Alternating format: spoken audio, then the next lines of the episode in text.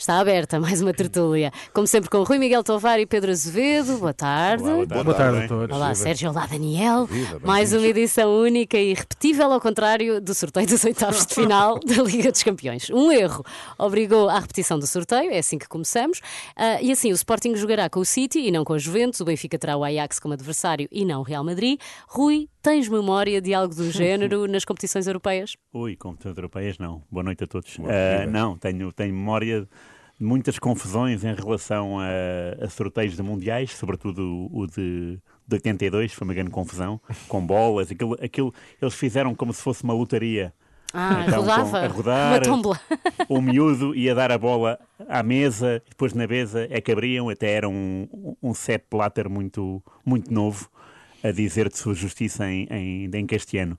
Ah, e depois houve uma grande barraca, Ah, houve várias barracas, mas depois dessa só me lembro de uma da Taça de Portugal que tinha, tinha a ver com o, o encontro foi Benfica-Penafiel e antes da bola do, do Penafiel ser desembrulhada, a menina já, já tinha dito Penafiel, o que levantou um... É verdade, Porque é ela viu antes de toda a gente, não se sabe até Deve ter hoje. Pois, pois. Pois, não É sei, não sei. Mas pronto, a sorte é que era um Benfica Penafiel, né? Se fosse um Benfica Porto, um Sporting Benfica, seria, daria mais trabalho. Mas isto é uma grande, é uma grande confusão e não foi só uma confusão, porque acho que puseram, em vez de pôr a bola do, do Man City, puseram a bola do Man United, daí ter dado o, o, o encontro. E depois houve outro erro que ah, nos possíveis adversários, acho eu, do Liverpool, Liverpool, puseram a, sim. volta do- a bola do Atlético Madrid. Que jogaram no mesmo grupo. Que não Exatamente, podia estar no portanto, mesmo é-. Isto afeta a credibilidade da UEFA. Estás a rir e só fiz Não é de agora, pergunta. não- Pergunta retórica. Não, aliás, eu lembro- eu lembro-me de um ano a ver uma grande polémica também, porque as pessoas estavam a sortear e trás bolas, tiravam a bola da tómbola e Sim. depois abriam-na tipo debaixo da mesa. Tipo, Era. a- Não, as e- mãos estavam escondidas. Eu acho que isso foi Mundial 2010. Foi- Acho foi do género, acho sim. Todos os É- é anos estranho. inventam uma maneira é, muito, diferente. é um espaço é? completamente aberto e há necessidade de desenroscar a bola debaixo da mesa. Enfim, Porque ele debaixo da mesa tem, tem mais força de braço. Exato. Para então. ninguém Exato. copiar. é como se faz com os frascos de ketchup, não é? Tem Houve, então, também um caso, houve também um caso em 2018 na Taça do Rei, em Espanha, em que no sorteio participaram duas equipas, eh, ou foram dadas duas equipas como isentas e não estavam isentas. Isto faz lembrar, lembra-se do episódio do, do Totoloto tem que sair o zero. Ah, sim. Ah, não, a Sei, sério. Houve uma vez um, um sorteio do Totoloto em que Aí às tantas, acertava. às tantas sai uma bola e ele diz "Ah, zero. E ninguém Mas acertou. Zero não, não existe o zero Pois. Totoloto.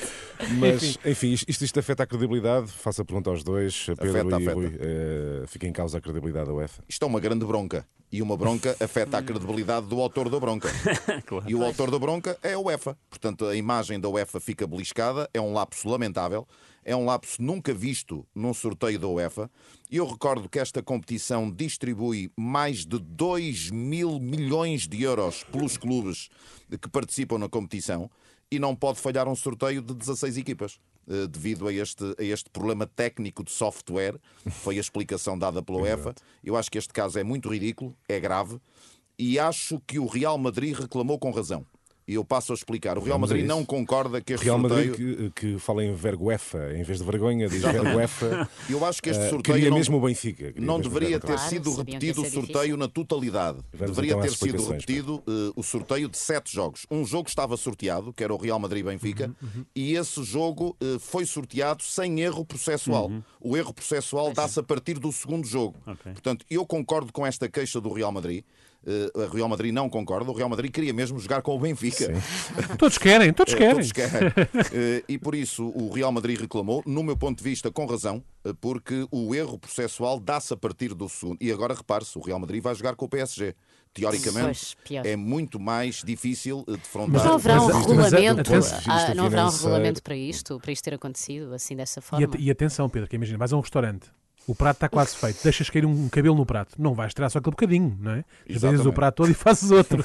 É um bom, é uma Bom ponto. metáfora, É verdade. Enfim, mas pronto. Mas concordas com este ponto, Rui? Eh, o sorteio, não, por exemplo, do Real Madrid e do Benfica não deveria ser eh, alterado? Pois, eu estou ali, eu estou ali também com, com a dúvida do que é que diz um regulamento, mas também não sei Pois. o que é que o regulamento. Pois. Se prevê uma coisa dessa. se alguém não previu. previu isto, né? ninguém. Eu acho que nem há regulamento. Não há, não pode haver, não haver. pode haver. Mas, Regulamento para as broncas. É tão impensável, é tão impensável que não deve haver regulamento Mas pronto, isto. também é uma coisa muito difícil de fazer, né? que é um sorteio.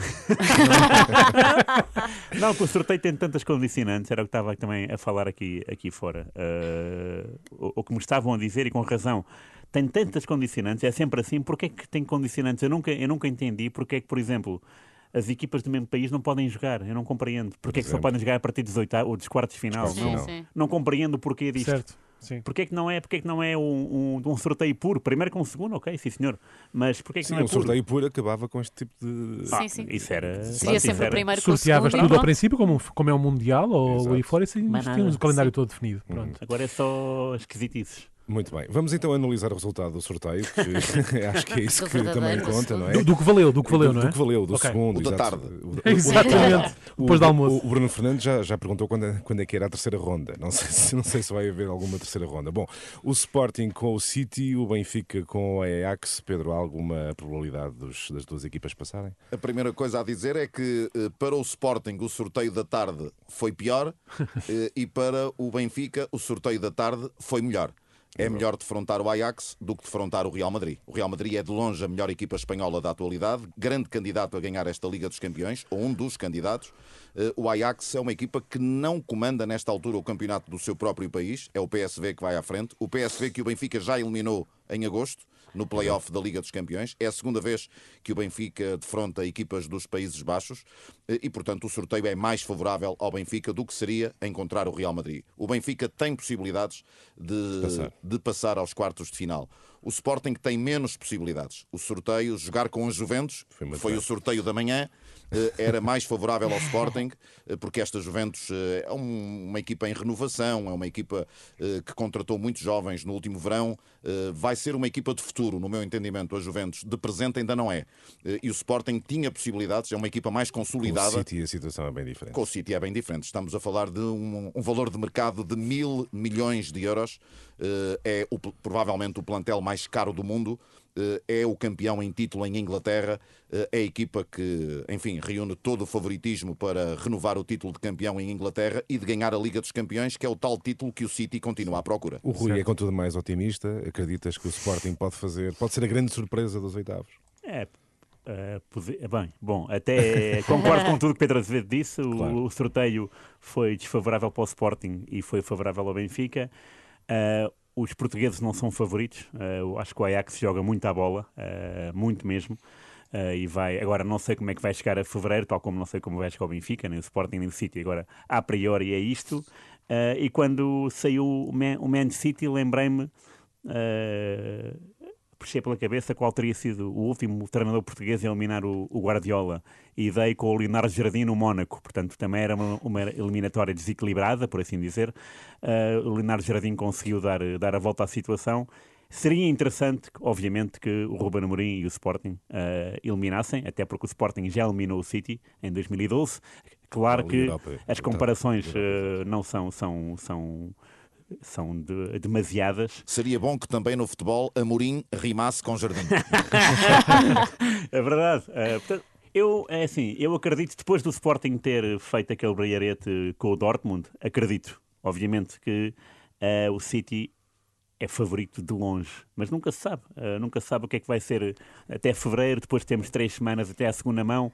Portanto, tudo isto vai ter, vai ter um impacto eh, interessante. Eu acho que os jogadores sentem-se motivados para os grandes jogos, portanto, vai ser interessante ver a reação. Agora, eh, claro que o City para mim é, é favorito e o Ajax, não sendo tanto, tão favorito como, como o City com, em relação ao Sporting, é também favorito. Mas eh, os, os portugueses estão cá para A vender. parte mais difícil está feita, não é? Que é arranjar um adversário. Isto dos sorteios, Isto sorteios leva mais, leva mais Está tempo. ultrapassado Exato, exato. Olha, e o que dizer dos adversários de Porto e Braga na Liga Europa? Lásio que, que saiu ao Porto, o Xerife para o Braga, isso parece um, um título de uma banda desenhada. Ah, foi um sorteio favorável, ah, Pedro? É num sorteio em que acontece o que aconteceu, só faltava mesmo uma coboiada para, para a Liga Europa. E vamos por isso ter o xerife. O xerife, eh, aqui passe esta brincadeira naturalmente. O xerife é uma equipa que está ao alcance do Braga. Há aqui um dado muito importante nesta eliminatória, que é o Braga jogar a segunda mão em casa, porque é o jogo decisivo. O jogo da segunda mão é sempre o jogo decisivo. Eu acho que este xerife não assusta, mesmo tendo feito algum furor na Liga dos Ganhou, Campeões. ganhou em Madrid. Foi momentâneo. Acho que Sim. foi, foi conjuntural essa vitória. Nos próximos 100 jogos perderá em Madrid, de certeza. Eh, quanto ao Porto, o Porto tem um adversário que permite acreditar também na, na, passagem aos oitavos de final da Liga Europa. A Lazio é acessível ao Porto. Não é fácil, naturalmente, mas é acessível. Na época passada, o Porto eliminou uma equipa italiana bem mais forte na Champions, Sim, a Juventus. Conceição tem boa tradição com equipas italianas. E, e, tem um lado afetivo com a Lazio, porque o Sérgio foi um, um jogador que fez história na Lazio, Lazio, foi campeão na Lazio, ganhou a Supertaça Europeia, uh, ganhou a Taça das Taças também pela Lazio. Portanto, o Sérgio Conceição terá um prazer muito especial de regressar uh, a este estádio que tão bem conhece, ganhando uma eliminatória pelo Porto. Há aqui um estímulo extra para o treinador do Porto e há um estímulo extra para o clube, porque o Porto guarda também excelentes recordações da Lazio. Eu tive a oportunidade de relatar esses jogos das meias finais uh, da, da, da, taça UEFA em 2003, em que o Porto goleia no, no estádio das Antas da Lazio por 4-1 e depois empata uh, em Roma a 0 e ganha essa taça UEFA depois dessa meia final. Portanto, tudo isto conjugado, eu acho que o Porto tem aqui é favorável uh, boas possibilidades de passar aos oitavos de final. Concordas, Rui? Eu ainda queria uh, apelar tua, ao teu poder de síntese, que ainda queria fazer aqui uma pergunta sobre uh, o facto do Porto ter ido para a Liga Europa, mas uh, análise ao sorteio. Não, concordo. Uh, Porto e Braga são favoritos. o Braga, o Sheriff é uma equipa interessante. Veremos como é que chega em, em fevereiro. Uh, porque o campeonato também uh, não tem nada que saber, o campeonato deles, portanto é muito monocórdico. Veremos uh, se, se, depois, quando encontrarem uma equipa a sério, conseguem ajustar. E o Porto, parece-me que sim, a descida para a segunda divisão europeia, sim, para a Liga Europa. Que é? Acho, acho que precisava deste estímulo, o Sérgio Conceição, para, para, precisava de encontrar este estímulo para, para, para ver a Liga Europa de... com, com, com, com, bons olhos e com, e com outra força amínica, amínica Anímica. Anímica. Porque de facto uh, aquilo foi um grande, foi um grande baque uh, na última semana. Uh, e, o que, e, o que, eu queria perguntar é o seguinte: o que é que pode representar desportiva e financeiramente para o Porto esta descida de divisão europeia? O Porto perde, ou perde a oportunidade de ganhar muito dinheiro. Uh, como é que o Porto vai resolver isto? É para já perde mais de 10 milhões de euros. Uh, o Porto, se tem ganho ao Atlético, ganhava entre vitória mais qualificação à volta de 12 milhões de euros. Uh, se chegar aos oitavos de final da Liga Europa, o prémio é de 1,1. É. De facto, há aqui uma assimetria muito grande entre aquilo isto que se ganha na Champions. à venda de jogadores, Pedro? é uma possibilidade. É e um quando quadro. eu falo de jogadores, falo de Luís Dias, por exemplo, que, enfim. É público, é, é público, o Porto já publicou esses números, eh, já foram tornados públicos, penso que em outubro, que o Porto precisa de uh, realizar mais valias até ao fim da época de 50 milhões de euros em transferências. Uh, tem um jogador que está em grande forma, uh, tem uma cláusula de 80 milhões, que é Luís Dias. Acredito que está a aguçar o apetite dos tubarões europeus nesta altura. Vou aqui colocar o Liverpool à cabeça uhum. e fica aqui registado.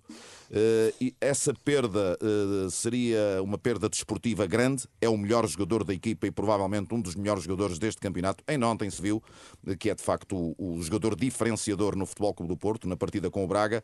Resta saber quando sai. Se em janeiro, se em junho. Fica a questão. Rui, estarias a ver o Porto eh, a partir de janeiro sem Luís Dias? Não, mas, eh, mas percebo, eh, percebo, porque de facto o relatório de contas é que dita leis neste momento é? para um clube que está assim tão, tão apertado, mas diria que sem, sem Luís Dias a priori, o futebol do, o, o futebol do, do, Futebol Clube do Porto uh, deixaria de, de, qualidade e até de, um, de algum interesse, porque de facto ele é que mexe com o jogo, ele é que tem marcado muitos gols decisivos e é um homem que tem evoluído de uma forma extraordinária e que, uh, claro, que merece ir para outro país uh, mais competitivo e para uma liga que te permita ser maior ainda, veremos. Mas o Porto com o Luís Dias é um candidato a ganhar tudo, porque o Porto tem, tem, tem aquele chip, uh, já não tem o chip da Liga dos Campeões, deixou, uhum. mas agora com este, com este, com o ânimo da Lazio, acho que uh, Sérgio Conceição ganha, ganha algum alento para, para ver para ver esta prova com, com, com, com um olhar diferente e mais positivo. Veremos se Vamos ver com o passar dos dias, não é? Daniel Leitão, temos tempo para o teu insólito muito rapidamente. É verdade. No caso, gostava de fazer, começar por fazer uma pergunta ao, ao Pedro e ao Rui. A que distância é que acham que conseguiriam rematar uma bola? Ah, pouca. nesta altura, Poucos Nesta altura, nesta altura da minha carreira, a curta distância da baliza já. Pronto, é que eh, uma bola rematada em, na Escócia percorreu mais de 600 km Como assim? e foi encontrada numa praia holandesa. Foi à costa da ilha de Vlieland no sábado, no sábado ah, da, no outro- na outra semana, depois de ter sido rematada de um estádio do Dundee, ah, Dundee Athletic, que é uma um clube amador da, da Escócia, e alguém ia a passear na praia e encontrou a bola de futebol. Ah, e tinha escrito Dundee Athletic. Então essa pessoa foi ao Facebook ah, e, e mandou uma mensagem que era assim: falta-vos uma bola de futebol. Nós encontramos uma na praia, nos Países Baixos, percorreu um longo caminho, ainda está em bom estado. Agora somos fãs, querem que devolvamos? Ah, E eles responderam: não, pode ficar com ela. ah muito bem. E pronto, e assim, costuma-se dizer que sempre que são três, pontos para o país de Gales, desta vez são três pontos para a Escócia. Eu acho que equivale a mais pontos neste caso. Provavelmente. Obrigada, até para a semana. Obrigado. Rui Miguel, Pedro. Sérgio e Daniel. Está feito.